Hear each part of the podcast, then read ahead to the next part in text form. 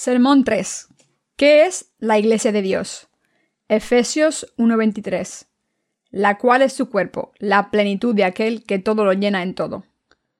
Hoy me gustaría compartir la palabra de verdad acerca de la Iglesia de Dios. Aunque podría estar aquí y hablar sin parar sobre la Iglesia de Dios, empezando con el libro del Génesis y cubriendo prácticamente toda la Biblia, me gustaría centrarme en el siguiente pasaje para explicar qué es la Iglesia de Dios y quiénes son sus miembros la cual, la Iglesia, es su cuerpo, la plenitud de aquel que todo lo llena en todo. Efesios 1:23. Empecemos examinando la etimología de la palabra Iglesia. Examinemos primero qué significa la palabra Iglesia. La raíz etimológica de esta palabra viene de la palabra griega kuriakos, que significa perteneciente al Señor. La palabra curios significa señor o maestro, y kuriakos indica los que pertenecen al Señor. Por tanto, la palabra iglesia denota la reunión dedicada al Señor. En el Antiguo Testamento la palabra kahal significa iglesia. En griego la palabra para iglesia es normalmente eclesia. Esta palabra griega es similar al hebreo kahal, que significa congregación, mientras que eclesia denota literalmente el significado de llamado de, porque la palabra griega ek significa de y kaleo significa llamar. Esto es lo que la palabra iglesia significa en nuestro breve análisis de sus raíces etimológicas. En general, la palabra griega eclesia se utiliza para describir al pueblo de Dios, llamado del mundo para ser separado del resto. En el Nuevo Testamento, basándose en las enseñanzas de Pablo en particular, la Iglesia se entiende como un concepto especial que define al cuerpo de Cristo. Yo solo estoy repitiendo lo que las concordancias de la Biblia dicen sobre la Iglesia. Como ya he mencionado antes, los orígenes de la palabra iglesia se remontan a la palabra griega kuriakos, que significa perteneciente al Señor. En el Nuevo Testamento, la palabra griega eclesia, congregación, se utiliza para denotar la iglesia, y la palabra hebrea equivalente en el Antiguo Testamento es kahal. En resumen, la palabra iglesia significa asamblea llamada, que denota al pueblo de Dios llamado del mundo para ser separado del resto. Por tanto, Podemos definir la Iglesia como la reunión de los que pertenecen al Señor o como la asamblea de los que son llamados para separarse del mundo. Dios nos ha llamado del mundo para diferenciarnos del resto de la gente de este mundo. Así es como debemos entender la Iglesia. La Iglesia es el cuerpo de Jesucristo, tal y como está escrito en el pasaje de las Escrituras de hoy, la cual, la Iglesia, es su cuerpo, la plenitud de aquel que todo lo llena en todo. Efesios 1:23 también significa la reunión de los que Dios ha llamado del mundo para diferenciarse del mundo. La Iglesia es en realidad el cuerpo de Jesucristo. La Biblia dice que es la plenitud de aquel que todo lo llena en todo. Esto significa que a través de la Iglesia Dios lo bendice todo. Del mismo modo en que la palabra de Dios dice que la Iglesia es su cuerpo, es la reunión de los que han recibido la remisión de los pecados, y por tanto solo la Iglesia es el reino de Dios. Jesucristo es el Rey de este reino de Dios, y nosotros somos su pueblo y sus vasallos. Ustedes y yo somos los miembros de la Iglesia que hemos sido llamados y diferenciados por Dios. ¿Cómo estableció su Iglesia? Para contestar esta cuestión me gustaría que prestasen atención a Mateo 16. Pasemos a Mateo 16, 13, 19. Viniendo Jesús a la región de Cesarea de Filipo, preguntó a sus discípulos diciendo, ¿Quién dicen los hombres que es el Hijo del Hombre? Ellos dijeron, unos Juan el Bautista, otros Elías, y otros Jeremías, o alguno de los profetas. Él les dijo, ¿Y vosotros quién decís que soy yo? Respondiendo Simón Pedro dijo, Tú eres el Cristo, el Hijo del Dios viviente. Entonces le respondió Jesús, Bienaventurado eres Simón, hijo de Jonás, porque no te lo reveló carne ni sangre, sino mi Padre que está en los cielos. Y yo también te digo que tú eres Pedro, y sobre esta roca edificaré mi iglesia. Y las puertas del Hades no prevalecerán contra ella. Y a ti te daré las llaves del reino de los cielos, y todo lo que atares en la tierra será atado en los cielos, y todo lo que desatares en la tierra será desatado en los cielos. Entonces mandó a sus discípulos que a nadie dijesen que él era Jesús el Cristo. Aquí el Señor habló claramente de la iglesia que Dios había establecido, cuando Jesús llegó a la región de Cesarea de Filipo, les preguntó a sus discípulos, ¿Quién dicen los hombres que es el Hijo del Hombre? Mateo 16:13. Dicho de otra forma, Jesucristo les estaba preguntando a sus discípulos Yo nací en este mundo como el Hijo del Hombre, pero ¿quién dice la gente que soy? Entonces los discípulos le contestaron diciendo Unos Juan el Bautista, otros Elías, y otros Jeremías o alguno de los profetas. Mateo 16, 14. Entonces Jesús preguntó de nuevo ¿Y vosotros quién decís que soy yo? Mateo 16, 15.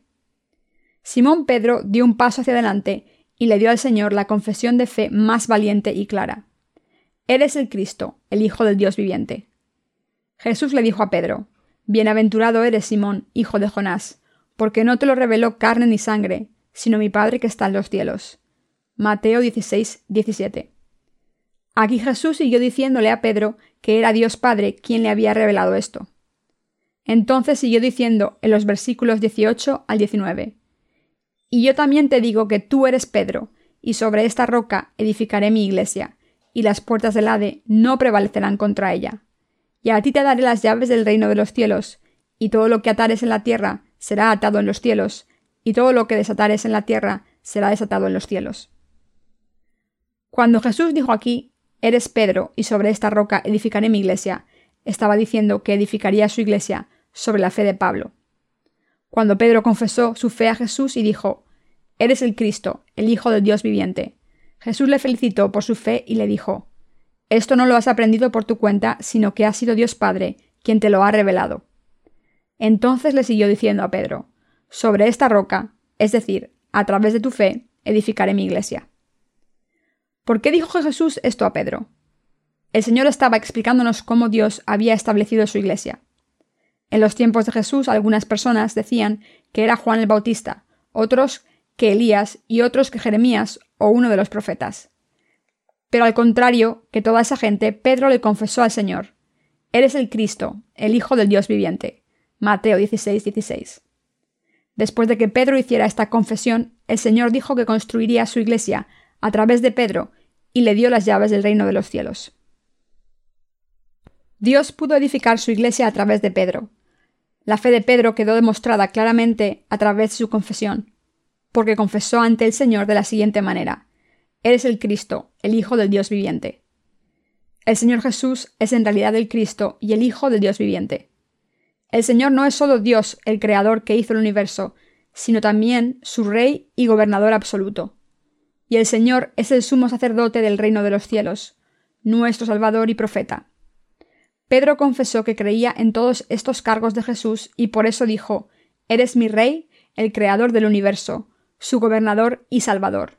Has venido al mundo como Salvador del universo, y al ofrecer tu cuerpo a Dios Padre, nos has salvado a todos. Eres el sumo sacerdote del reino eterno de los cielos, y también eres el profeta que nos da la verdad. Cuando Pedro confesó su fe de esta manera, Jesús le felicitó por su fe y le dijo, Bienaventurado eres, Simón, hijo de Jonás. Mateo 16, 17. Después le siguió diciendo a Pedro, Eres Pedro, y sobre esta roca edificaré mi iglesia. Mateo 16, 18.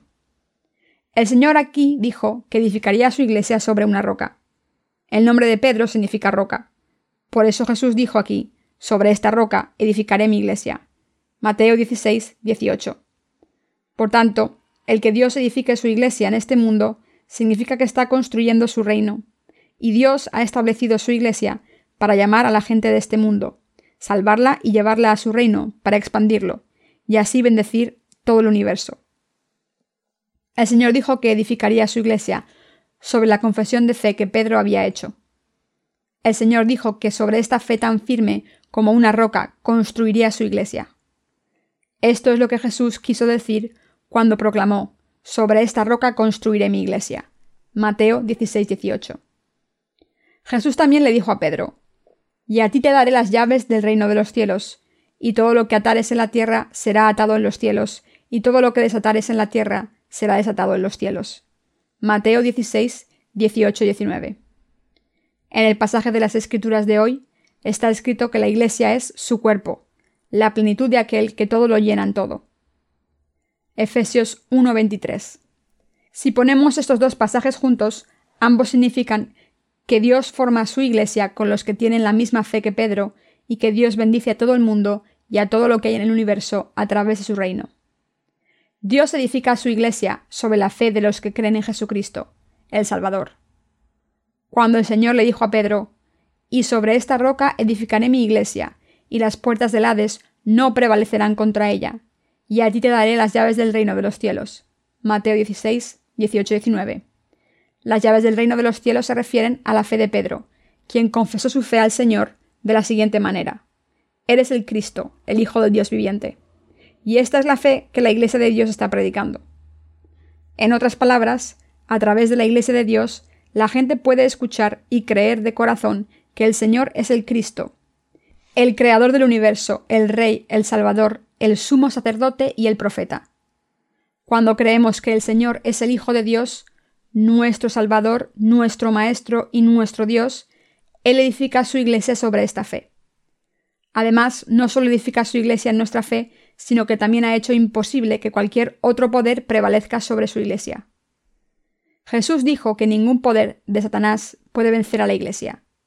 Dios ha hecho imposible que nadie prevalezca sobre la autoridad de su Iglesia. El Señor dejó claro que nada puede prevalecer sobre la Iglesia de Dios. Nosotros también tenemos fe en el Evangelio del agua y el Espíritu, y el Señor dijo que edificaría su Iglesia en esta fe nuestra. El Señor es el Cristo y el Hijo del Dios viviente. Como creemos en el Evangelio del agua y el Espíritu, nuestra fe es la misma que la que Pedro confesó. Dios dijo que Él edifica su iglesia sobre estos creyentes y que lo llena todo en todo en su iglesia, el reino de Dios. Esto significa que todo el mundo está bendito a través de la iglesia de Dios.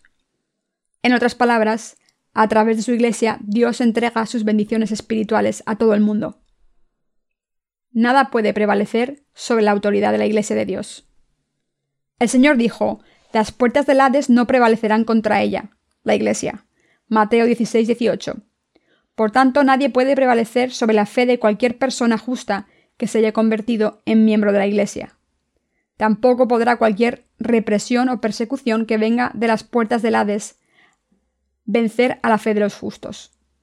Aunque los justos sean asesinados, su fe en la justicia de Dios nunca puede ser vencida. Esto se debe a que el Señor es la cabeza de la Iglesia y nosotros, los justos, somos su cuerpo. ¿Acaso el Señor no venció a la muerte al levantarse entre los muertos? En realidad el Señor no solo venció todas las artimañas del diablo, sino que también borró todos los pecados de la raza humana, y por tanto los que creemos en esta verdad no podemos ser vencidos por los malvados. ¿Qué es la Iglesia entonces? Es el reino de Dios. Por eso Jesús dijo que las puertas del Hades no podrán prevalecer sobre la iglesia de Dios.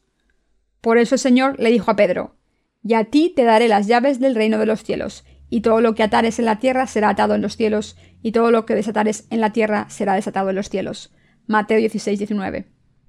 Por tanto, nadie puede vencer a los que pertenecen al Señor, a los que el Señor ha llamado para salir del mundo y vivir en su iglesia. No hay ningún poder en este mundo, ninguna autoridad política, ninguna ley, ni ética alguna, religión o fuerza que pueda prevalecer sobre la Iglesia.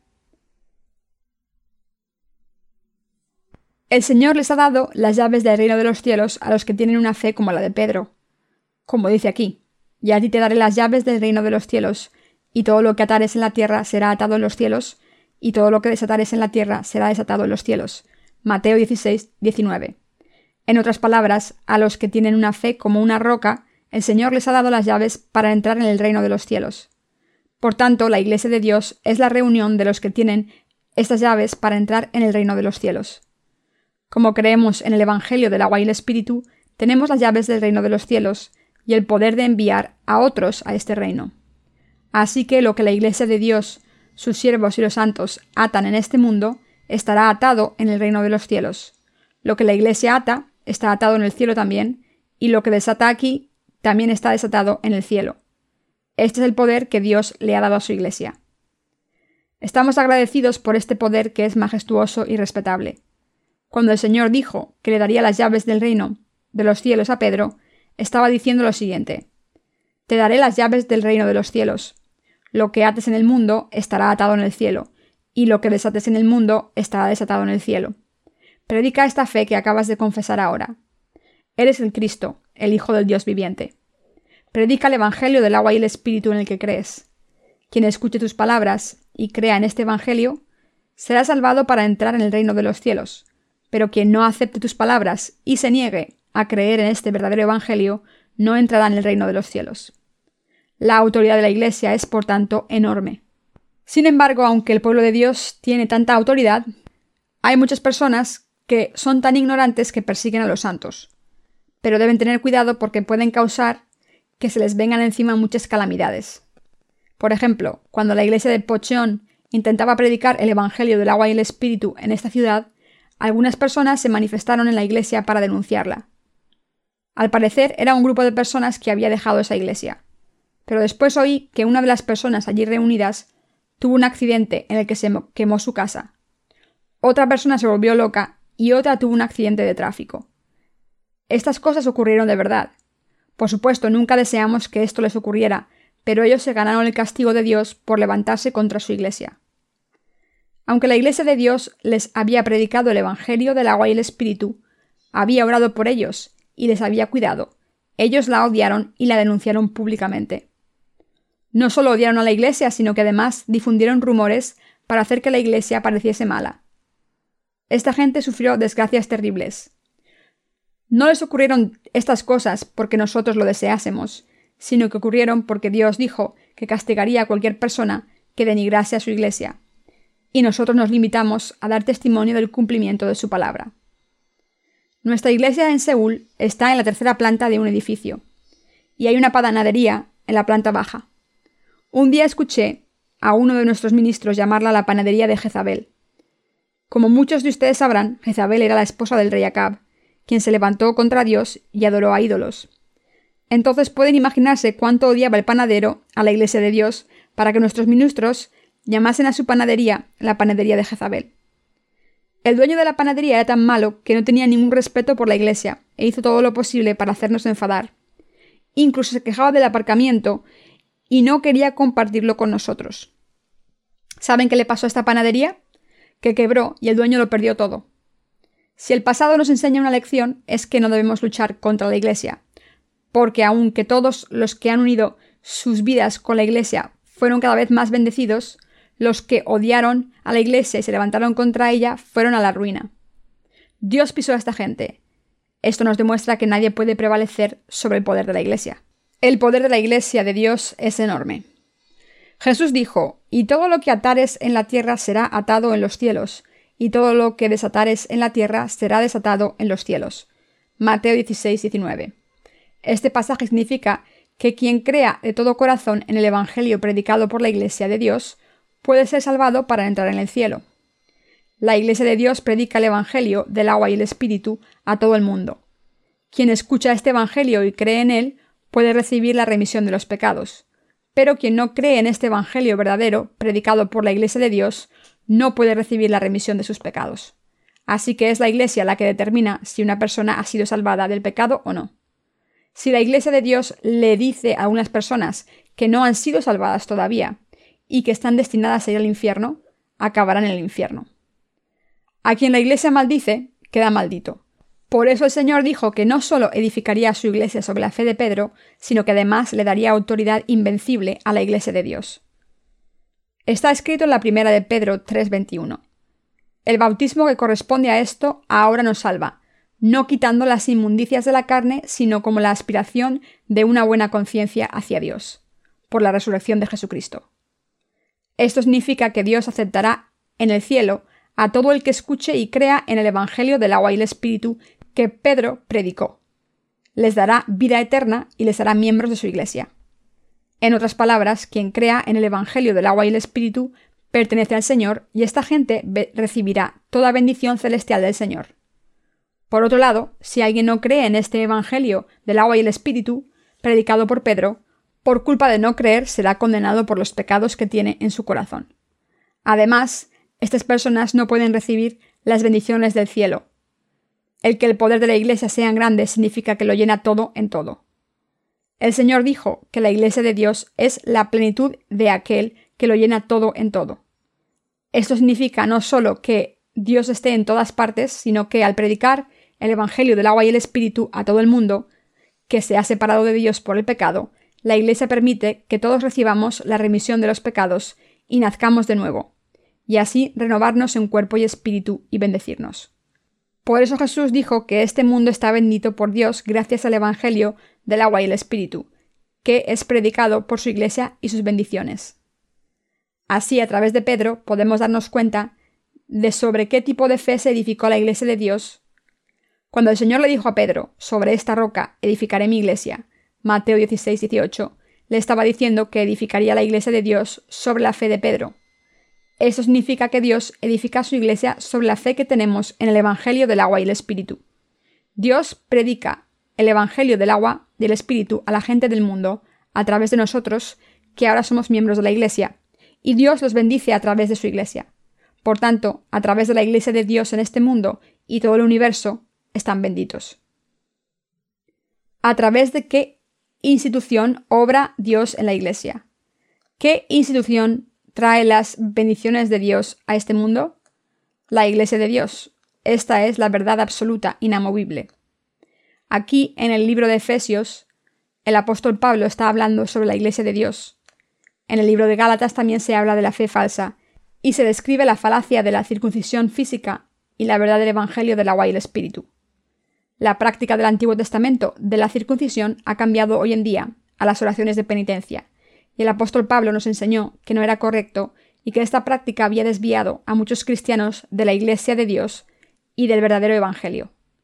El apóstol Pablo nos dijo que viviésemos en el Evangelio del agua y el Espíritu en el que él creía. Aquí, en el libro de Efesios, está hablando de la Iglesia de Dios, y nos está enseñando que incluso antes de la fundación del mundo, Dios nos escogió y nos predestinó en Cristo para salvarnos, para reunir todo lo que hay en el cielo y la tierra. El apóstol Pablo está diciendo que Dios Padre nos ha hecho sus hijos en Jesucristo a través del Evangelio del agua y el Espíritu, y ha edificado su Iglesia sobre esta fe auténtica nuestra. Esto significa que quien crea en el Evangelio del agua y el Espíritu pertenece a Dios, a Cristo y a la Iglesia. Todos debemos darnos cuenta de lo que Dios ha hecho por nosotros a través de su Iglesia. Debemos darnos cuenta claramente de que Dios obra a través de su Iglesia. Debemos entender que todas las bendiciones vienen a través de la Iglesia de Dios y que la voluntad de Dios también se cumple a través de su Iglesia.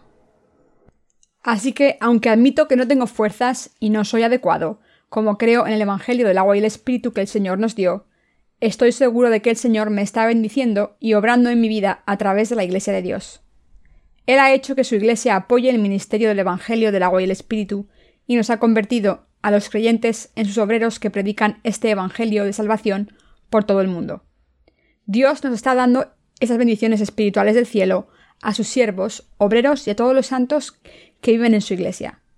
Al venir a la iglesia de Dios sabiendo que somos malvados, ahora estamos siguiendo al Señor obedeciéndole, aunque nuestras obras sean imperfectas.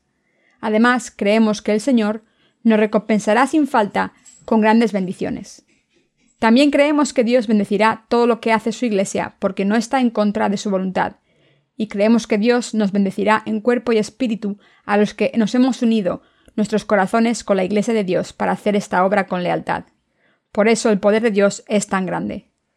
Mis queridos hermanos, las puertas del Hades no pueden prevalecer sobre los nacidos de nuevo. Mateo 16, 18. Aunque nuestros cuerpos mueran, viviremos de nuevo. A través de la primera resurrección, Apocalipsis 20, 5, 6, volveremos a la vida para vivir para siempre con Cristo. Por el contrario, los que nos persiguen serán resucitados en la segunda venida para ser arrojados al fuego eterno del infierno. Como no podrán morir nunca, sufrirán durante toda la eternidad. La autoridad del Señor es la que hace que esto ocurra. Mis queridos hermanos, cuando nuestro Señor vino al mundo, cargó con nuestros pecados a través de su bautismo, derramó su sangre hasta morir en la cruz y se levantó de entre los muertos al tercer día. Del mismo modo en que el Señor resucitó, todos los seres humanos también resucitarán. Los que han nacido de nuevo vivirán para siempre entre bendiciones eternas. Pero todos los demás, los que se niegan a creer en el Evangelio del agua y el Espíritu, y los que persiguen y se levantan contra la Iglesia, serán malditos por Dios durante toda la eternidad. Dios no puede tolerar a esta gente que se levanta contra su Iglesia y la persigue. No hay nadie en este planeta que se haya levantado contra la Iglesia de Dios y haya prevalecido. No estoy seguro de si han tenido la oportunidad de ver la película Quo Vadis. Esta película se basa en la persecución de los santos llevada a cabo por el emperador romano Nero. Este emperador no era el único que oprimía a los cristianos, sino que otros muchos emperadores romanos también los persiguieron. Cuando recitamos el credo de los apóstoles decimos Creo en Dios Padre Todopoderoso, Creador del cielo y la tierra, y en Jesucristo su único Hijo, nuestro Señor, quien fue concebido por obra del Espíritu Santo, nacido de la Virgen María, sufrió bajo el poder de Poncio Pilato. Este hombre llamado Pilatos, que aparece en el credo de los apóstoles, era el gobernador general de Israel enviado por el emperador romano. Pilatos presidió el juicio de Jesús en su corte, y aunque sabía que Jesús era inocente, emitió un veredicto injusto porque tenía miedo de la represalia por parte de los israelitas.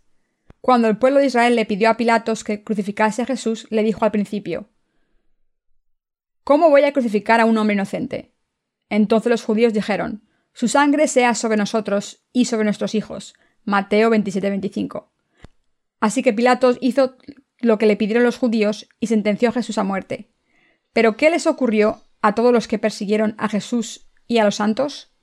Los judíos que persiguieron a Jesús así fueron malditos y sufrieron durante generaciones, del mismo modo en que los emperadores romanos que persiguieron a los cristianos también fueron malditos. Este es un hecho histórico que ocurrió en la Iglesia de Dios. Por eso Jesús dijo que las puertas del Hades no pueden prevalecer sobre la Iglesia de Dios. La gente del mundo se levanta contra la Iglesia de Dios porque no conoce su poder. Si conociese todo su poder, no se levantaría contra la Iglesia de Dios. Jesús le dijo a Pedro, Sobre esta roca edificaré mi iglesia. Mateo 16, 18. Con esto Jesús quiso decir que construiría su iglesia sobre la fe sólida como la piedra de Pedro, quien confesó al Señor, Eres el Cristo. Mateo 16, 16. Y esta confesión significa que Pedro creía en el Señor como el, el creador del universo. También creía que Jesucristo era el Rey, el sumo sacerdote y el profeta. El Señor tuvo que venir al mundo para cumplir estos tres cargos a través de la verdad del agua y el Espíritu, nos ha salvado de los pecados del mundo y ha completado nuestra salvación. Jesucristo es nuestro Salvador, nuestro Maestro y Dios, nuestro Pastor, quien nos ha librado de los pecados del mundo. Todos creemos que el Señor es nuestro Salvador y sobre esta fe Dios ha edificado su Iglesia y su reino. Dios dijo que edificaría su Iglesia al reunir a todos los que pertenecen al Señor y que predicaría el Evangelio por todo el mundo a través de esta Iglesia de Dios. La Iglesia de Dios se edificó sobre esta fe. Entonces, ¿qué poder tiene la Iglesia de Dios? El poder de la Iglesia de Dios es enorme, tanto en la tierra como en el cielo, y tanto en este mundo como en el siguiente. Todos debemos darnos cuenta de esto y creerlo. Por supuesto, no estoy diciendo que los creyentes tenemos poder material, ni que debamos buscarlo, sino que la Iglesia de Dios tiene el poder de llenarlo todo en todo. Como el Señor es la cabeza de la Iglesia, su Maestro y su Rey, y como tiene ese poder, nos bendice a los que obedecemos las instrucciones de la Iglesia y castiga a los que no las obedecen. Lo que deben recordar aquí sin excepción es que lo que la Iglesia de Dios ata en la tierra estará atado en el cielo, y lo que desate en la tierra estará desatado en el cielo. ¿Dónde se encuentra esta autoridad? En la Iglesia de Dios. El Señor tenía la Iglesia de Dios en mente cuando habló de este poder. Estaba hablando de ustedes y de mí, de los que nos hemos convertido en miembros de la Iglesia de Dios por fe. Sin embargo, si no unen sus corazones con la Iglesia de Dios para aceptar sus decisiones, se esfuerzan por conseguir sus metas y hacen sus tareas, no podrán recibir las bendiciones de Dios. Cuando se dan cuenta de la autoridad de la Iglesia de Dios, deben vivir por fe desde ese momento. ¿Creen que la Iglesia de Dios es solo amable? Aunque piensen que la Iglesia de Dios es dócil y amable, su poder es mayor que el de nadie. La Iglesia de Dios es el cuerpo de Jesucristo. Si creen en el Evangelio del agua y el Espíritu, predicado por la Iglesia de Dios, unan sus corazones con sus tareas, oren juntos con la Iglesia, y así serán bendecidos por Dios y serán sus instrumentos de justicia. Sin embargo, si menosprecian la Iglesia de Dios, serán malditos en cuerpo y espíritu. Las maldiciones no ocurren porque nosotros querramos maldecir a alguien, en realidad lo que queremos es que la gente maldita se arrepienta y sea salvada de sus pecados. Sin embargo, si se niegan a arrepentirse y siguen oponiéndose a Dios, serán malditos por Él. Así que les pido que se den cuenta de qué tipo de institución es la Iglesia de Dios. Dios ha edificado su Iglesia y su reino sobre los que tienen la misma fe que la de Pedro. Dios ha edificado la Iglesia al reunir a los que se han convertido en su pueblo por fe y les ha hecho predicar el Evangelio a través de la palabra de Dios. Por tanto, como nos hemos convertido en miembros de la Iglesia de Dios y creemos en el Evangelio, debemos unir nuestros corazones con la obra de Dios y servir al Señor juntos con la Iglesia. Dios bendice a estos trabajadores, los bendice aún más para que puedan dar frutos. Además, Dios también bendice a todos los que creen en el Evangelio predicado por estos obreros y unen sus corazones con él. Esta es la voluntad de Dios. ¿Entienden lo que es la Iglesia? No es un edificio, como el edificio en sí no es la iglesia de Dios, no tiene importancia. Un edificio es solo un lugar de reunión. La iglesia de Dios es donde los que han nacido de nuevo por creer en el Evangelio del agua y el Espíritu han salido del mundo y se reúnen para vivir con Jesucristo en obediencia a la voluntad de Dios.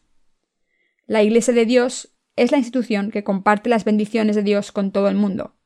Si quieren recibir las bendiciones de Dios, deben vivir en su iglesia. La Iglesia de Dios es también la institución que juzga a este mundo. Cuando la Iglesia de Dios dice que algo es correcto, entonces es correcto, y cuando dice que algo es incorrecto, es incorrecto. Los católicos afirman que Pedro fue el primer papa, ya que el Señor le dijo, y a ti te daré las llaves del reino de los cielos. Mateo 16, 19. Sin embargo, esta afirmación es completamente errónea. Pedro tenía fe en el Evangelio del agua y el Espíritu, como ustedes y yo. Era un creyente en el Evangelio del agua y el Espíritu, y le confesó al Señor, Eres el Cristo, el Hijo del Dios viviente. Mateo 16, 16. En primera de Pedro 3, 21 también dijo, El bautismo que corresponde a esto ahora nos salva, no quitando las inmundicias de la carne, sino como la aspiración de una buena conciencia hacia Dios, por la resurrección de Jesucristo. Este pasaje captura la esencia de la fe de Pedro, quien confesó al Señor, Eres el Cristo, el Hijo del Dios viviente. Mateo 16, 16. Y él era un siervo de Dios que creyó de todo corazón que el bautismo de Jesús había borrado todos sus pecados. Esta es la razón por la que Pedro confesó su fe al Señor antes de su crucifixión y le dijo, Eres el Cristo, el Hijo del Dios viviente. Mateo 16, 16. Por la confesión de fe de Pedro, el Señor Jesús le dijo, Estoy edificando mi iglesia sobre esta roca, esta fe tuya, te estoy dando las llaves del reino de los cielos. Estas llaves son tuyas ahora, no solo tuyas, sino también de todos los que se han convertido en discípulos de Jesucristo por fe. Ellos también tienen las llaves del reino de los cielos. Está escrito en Efesios 1:23, la cual es su cuerpo, la plenitud de aquel que todo lo llena en todo. ¿De quién es la iglesia de Dios el cuerpo? Es el cuerpo de Jesucristo. Ustedes y yo somos el cuerpo de Jesucristo.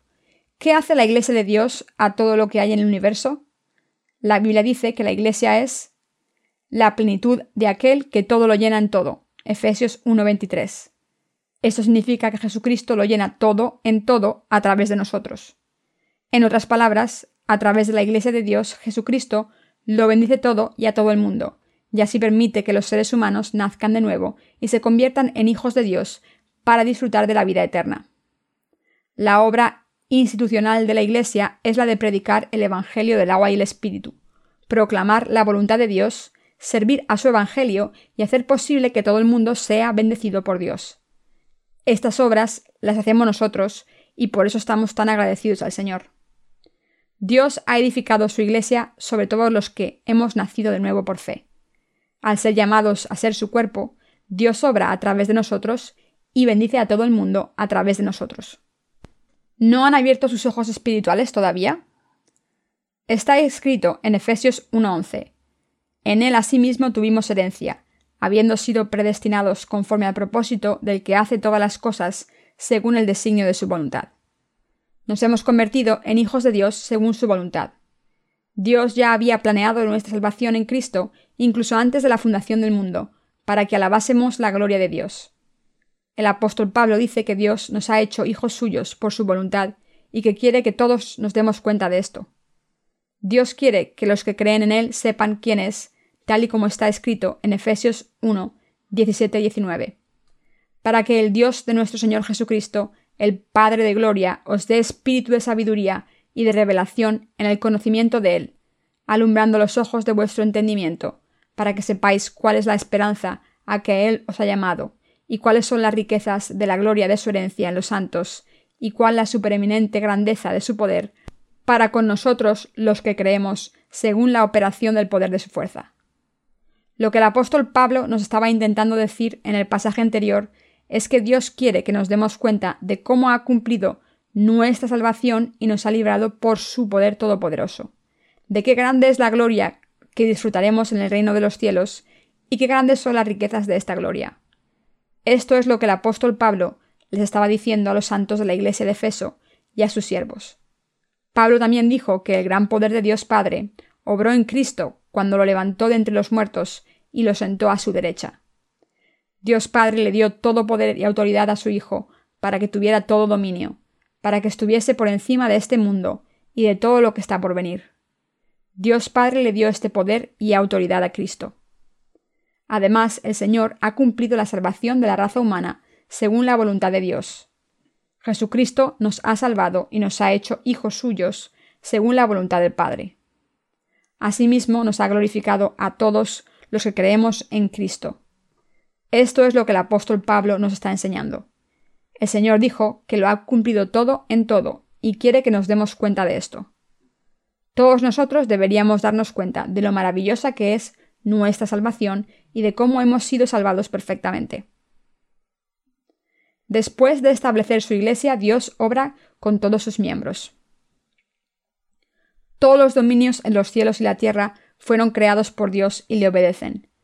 Aunque algunos ángeles se rebelaron contra Dios y le desobedecieron, Jesucristo ha hecho ahora que todo se arrodille ante Dios Padre, Hijo y Espíritu Santo, y se someta a la Trinidad, ya que vino al mundo y nos hizo hijos suyos. Dios ha hecho que Jesucristo sea la cabeza de la Iglesia sobre todas las cosas, diciendo que la Iglesia es su cuerpo, la plenitud de aquel que todo lo llena en todo. Efesios 1:23. Como Dios ha puesto a su Iglesia en este mundo, obra y gobierna a través de su Iglesia. Esto significa que Dios nos ha dado un lugar donde puede obrar. Esto es lo que nos está diciendo en la Biblia. Dios nos ha dado su iglesia y esta iglesia es el lugar al que Dios nos ha llamado para ser salvados del pecado, convertirnos en sus hijos y vivir en él. Al establecer su iglesia y hacer a Jesucristo su cabeza, Dios nos ha permitido vivir bajo la tutela del Señor. Del mismo modo en que la mayoría de los países hoy en día tienen algún tipo de gobierno local, esta práctica era común en el Imperio romano. En otras palabras, cuando Roma conquistaba a una nación, establecía a menudo un órgano administrativo semiautónomo para gobernar a la población en esa nación conquistada. En aquellos tiempos, los ciudadanos de Roma disfrutaban de muchos privilegios y derechos. La ciudadanía romana por sí misma les concedía grandes privilegios. De manera similar, como hemos nacido de nuevo al creer en el Evangelio del agua y el Espíritu, nos hemos convertido como hijos de Dios. El Señor nos ha sacado de la oscuridad y nos ha trasladado al reino del Hijo de Dios. En resumen, nos hemos convertido en ciudadanos del reino de Dios. Al hacernos hijos suyos, Dios nos ha llamado a formar parte de su reino. Esta es la iglesia de Dios. Él obra y habla en su iglesia. Dios obra a través de su iglesia. Dios dijo que la iglesia es su cuerpo, es su cabeza, y nosotros somos su iglesia. En otras palabras, Jesucristo es la cabeza de la Iglesia y obra a través de nosotros en la Iglesia, que es su cuerpo. Así es como el Señor lo bendice todo. Dios nos ha bendecido así para que participemos en su gloria. Cuando creímos por primera vez en el Evangelio del agua y el Espíritu, Dios vio nuestra fe y por eso nos ha sellado como sus hijos y por eso nos gobierna. Dios nos gobierna como nuestro Rey e interviene y obra en nuestras vidas. Como reina sobre todas las cosas, nos ha permitido recibir todas las bendiciones espirituales que ofrece a través de su Iglesia, y esta es la razón por la que Dios ha establecido su Iglesia. Entonces, ¿qué es la Iglesia de Dios? Es la reunión de los que han sido llamados por Dios para ser librados de todos sus pecados. Dios dijo que obra a través de la Iglesia, que es su cuerpo. Cuando pasamos a la segunda de Corintios 6, 14, 18, podemos ver claramente que Dios nos ha dado su iglesia a nosotros y a nadie más, ya que está escrito No os unáis en yugo desigual con los incrédulos, porque qué compañerismo tiene la justicia con la injusticia, y qué comunión la luz con las tinieblas, y qué concordia Cristo con Belial, o qué parte el creyente con el incrédulo, y qué acuerdo hay entre el templo de Dios y los ídolos, porque vosotros sois el templo de Dios viviente, como Dios dijo, habitaré y andaré entre ellos, y seré su Dios, y ellos serán mi pueblo. Por lo cual salid de en medio de ellos y apartaos, dice el Señor, y no toquéis lo inmundo, y yo os recibiré, y seré para vosotros por Padre, y vosotros me seréis hijos e hijas, dice el Señor Todopoderoso. ¿Qué ocurriría si hubiese gente que no ha nacido de nuevo en la iglesia de Dios? Que el Señor no obraría en esa iglesia. Estaría demasiado ofendido y molesto como para obrar. Además, lo primero que Dios hace en estas circunstancias es sacar a todos los no creyentes de la iglesia. Por eso Dios ha sacado a muchas personas que no creían de nuestra iglesia. Nosotros no los hemos expulsado, sino que Dios los ha sacado. ¿Cómo podemos los creyentes ser hermanos de los que no creen? La Iglesia de Dios es el conjunto de gente privilegiada a la que Dios ha sacado del poder de la oscuridad y que se ha convertido en hijos de Dios al creer en Él como el Salvador a través del Evangelio del agua y el Espíritu. La Iglesia de Dios es donde Dios obra. Dios ha bendecido a su Iglesia para que disfrute de la gloria y el esplendor del cielo y reinar sobre él. Dios Padre ha hecho que Jesucristo, quien cumplió el Evangelio del agua y el Espíritu, sea la cabeza de su Iglesia, para que el Padre pudiera bendecir a sus hijos a través de su Iglesia. Al sacar a todos sus hijos del mundo y salvarlos del pecado, Dios les dijo, Habitaré y andaré entre ellos, y seré su Dios, y ellos serán mi pueblo. Segunda de Corintios 6:16. En otras palabras, Dios nos dijo, Caminaré con vosotros, saldréis del mundo y os separaréis de él. Entonces os recibiré y me convertiré en vuestro Padre, y vosotros seréis mis hijos. Esto significa que Dios construye su reino y lo bendice al obrar personalmente en él. Dios también planeó cumplir toda su voluntad y bendecir todo a través de este reino, y ha cumplido este plan. Por tanto, los justos no pueden ser hermanos de los que no creen. Dios dijo en la segunda de Corintios 6, 17 18. Salid de en medio de ellos y apartaos, dice el Señor, y no toquéis lo inmundo, y yo os recibiré, y seré para vosotros por Padre, y vosotros me seréis hijos e hijas, dice el Señor Todopoderoso. Dios también dijo en la segunda de Corintios 6:14, No os unáis en yugo desigual con los incrédulos. Estos pasajes dejan claro que nunca debemos obrar con los incrédulos cuando hacemos la obra de Dios. La segunda de Corintios 14:16 sigue diciendo, Porque qué compañerismo tiene la justicia con la injusticia, y qué comunión la luz con las tinieblas, ¿Y qué concordia Cristo con Belial? ¿O qué parte el creyente con el incrédulo? Esto significa que somos diferentes de todo el mundo. Esto significa que los justos son diferentes de los pecadores. En otras palabras, los hijos de Dios que han recibido la remisión de sus pecados son completamente distintos de los que no son hijos de Dios. Además, no solo somos diferentes de los incrédulos, sino que nunca debemos trabajar con ellos. Después de todo, ¿cómo puede alguien que ha sido aprobado por Dios Padre llevar a cabo su obra con alguien que no ha sido aprobado. Aunque hay muchos cristianos en este mundo, como muchos de ellos no creen en el Evangelio del agua y el Espíritu, los justos no podemos unirnos en hermandad con estos cristianos pecadores. Aunque algunos de ellos entienden el Evangelio del agua y el Espíritu completamente, no creen en este Evangelio de todo corazón, y por eso no podemos unir nuestras manos con ellos ni trabajar con esta gente. ¿Por qué debemos hacer eso? Para obedecer la voluntad del Señor.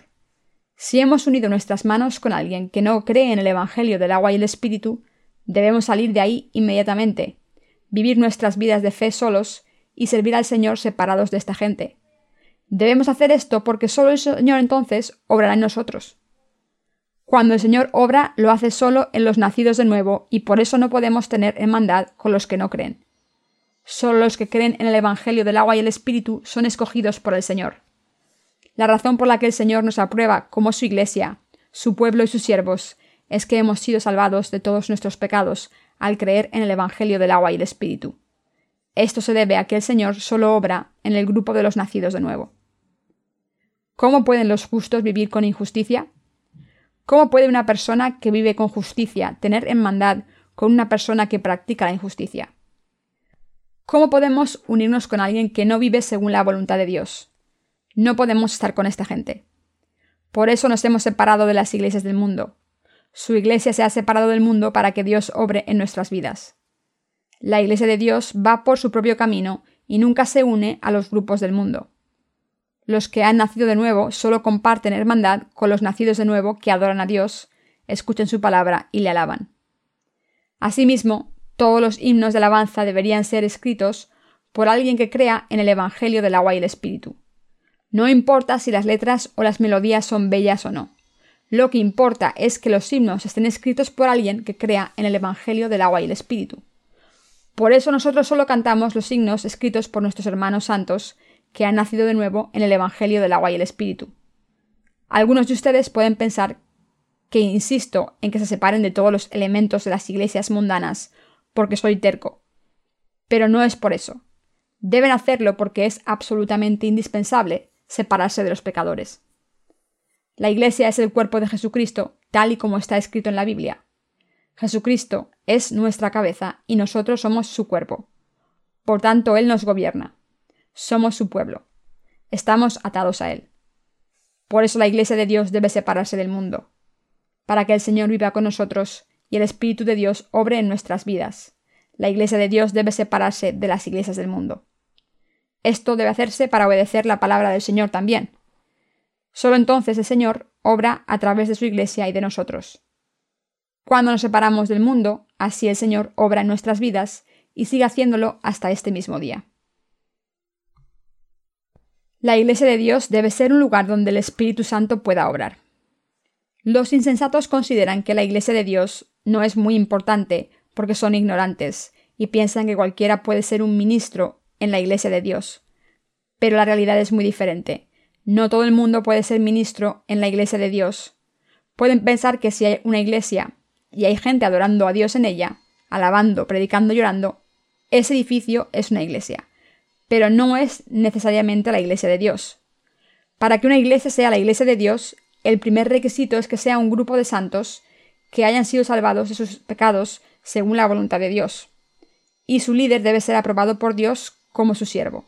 No solo es indispensable este siervo de Dios, sino que también debe haber hijos de Dios redimidos. El lugar donde esta gente se reúne para estudiar la palabra de Dios, predicarla, escucharla, orar a Dios, seguir a Jesucristo y vivir por fe, según la voluntad de Dios, es la Iglesia de Dios. A través de este grupo de gente, Dios obra y cumple su voluntad, y esta es la Iglesia de Dios. Nuestro grupo es así.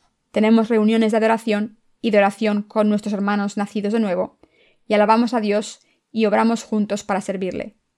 Esta es la Iglesia de Dios, que es el grupo de gente que ha recibido la remisión de sus pecados, según la voluntad de Dios, es decir, la reunión de los que han recibido la remisión de los pecados, al creer en el Evangelio del agua y el Espíritu, y de los que han entendido la voluntad de Dios y beben por fe. Esta reunión es la Iglesia de Dios. Solo porque un edificio tenga una cruz en el tejado no significa que sea la Iglesia. Ese lugar tampoco es el reino de Dios, y sus miembros no son el pueblo de Dios.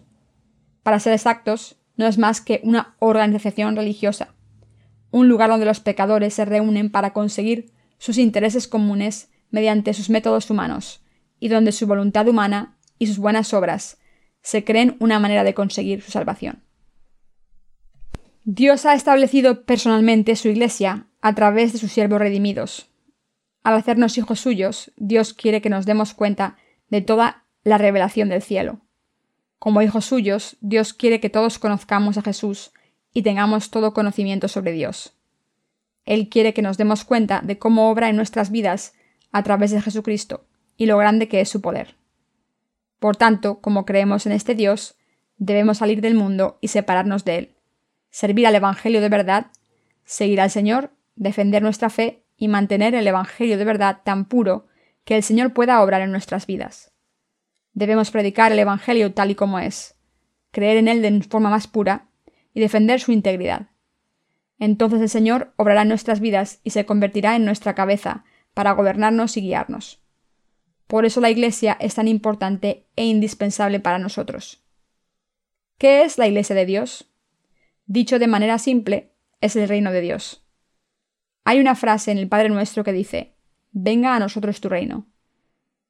Esto significa que el Señor obra en la Iglesia de Dios. El Señor obra en nuestros corazones y a través de la Iglesia de Dios e interviene y obra en todo lo que la Iglesia hace. Los santos están reunidos en esta iglesia y allí obran para complacer al Señor, poniendo toda su confianza en Él. Y por eso el Señor protege a los santos. Por otro lado, el Señor saca de su iglesia a los que no han nacido de nuevo y a los que no han unido sus corazones al del Señor. ¿Por qué hace esto? Para que demos más frutos. Dios ha hecho esto en nuestra iglesia. En realidad Dios no solo nos ha salvado, sino que también nos ha reunido y nos ha hecho miembros de la iglesia. Nos ha sacado del mundo para reunirnos. Dios se ha convertido en nuestra cabeza y nuestro rey, y nosotros nos hemos convertido en su cuerpo y sus súbditos. A través de esta iglesia, Dios nos ha hecho predicar su Evangelio a todo el mundo, y ha hecho posible que todos estemos benditos. Por tanto, mientras seguimos con nuestras vidas, todos debemos entender el deber y la llamada de la iglesia. A través de su iglesia, Dios bendice a todo el mundo. A través de la iglesia de Dios, bendice a sus obreros, a su pueblo y a todo el mundo. Dios dijo, la cual, la iglesia, es su cuerpo, la plenitud de aquel que todo lo llena en todo. Efesios 1:23. Dejó claro que obra a través de la iglesia. Dios obra a través de su iglesia, a través de nosotros, los que son miembros de la iglesia de Dios. Debemos darnos cuenta de que Dios nunca obra a través de personas que no han nacido de nuevo. Solo a través de su iglesia Dios revela y muestra lo que ha hecho por nosotros y lo que hará en el futuro.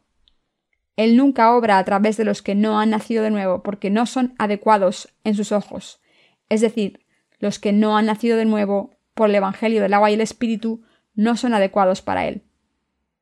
Hay algunas personas que son adecuadas a los ojos de Dios por muy inadecuados que parezcan a los ojos de los humanos, y esto se debe a que Dios obra a través de su iglesia. ¿Cuál es la primera cosa que hizo Dios para edificar su iglesia? Primero nos hizo hijos suyos. Es absolutamente indispensable para todos nosotros entender esto claramente. La iglesia no empezó antes de que existieran los hijos de Dios, sino que Dios nos hizo hijos suyos primero y después nos reunió y edificó la iglesia, su reino. Los testigos de Jehová, uno de los grupos religiosos del mundo, dicen que solo ellos constituyen el reino de Jehová. Pero el verdadero reino del Señor Dios está aquí, en el grupo de creyentes nacidos de nuevo espiritualmente, que no tienen pecados en sus corazones. Donde quiera que esta gente esté reunida para predicar el Evangelio del agua y el Espíritu, que ha borrado nuestros pecados, allí está el verdadero reino de Jehová. En resumen, Dios ha establecido su iglesia como su reino. Esta iglesia establecida por Dios es su reino. De hecho, cuando los salvados se reúnen, ya sea en Corea o en cualquier parte del mundo, están constituyendo el reino de Dios.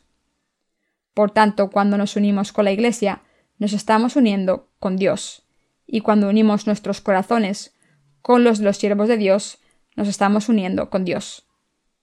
Mis queridos hermanos, todos nosotros amamos al Evangelio del agua y el Espíritu, y hemos dedicado nuestras vidas a este Evangelio. Y por eso solo es cuestión de tiempo que unamos nuestros corazones y nos ayudemos en nuestras vidas. Debemos vivir así porque somos una familia y el cuerpo de Jesucristo. Dios nos salvó primero para edificar su iglesia, que es su reino en este mundo. Nos salvó antes que a nadie a través del Evangelio del agua y el Espíritu. Creamos en esta verdad sin duda, y le damos gracias a Dios por hacernos su pueblo. Nosotros también creemos que incluso en este momento Dios nos está protegiendo y ayudando para hacer todas las obras que Dios nos ha confiado. Le doy gracias a Dios por entregarnos la Iglesia a todos nosotros, a los que creemos en el Evangelio del agua y el Espíritu. Aleluya.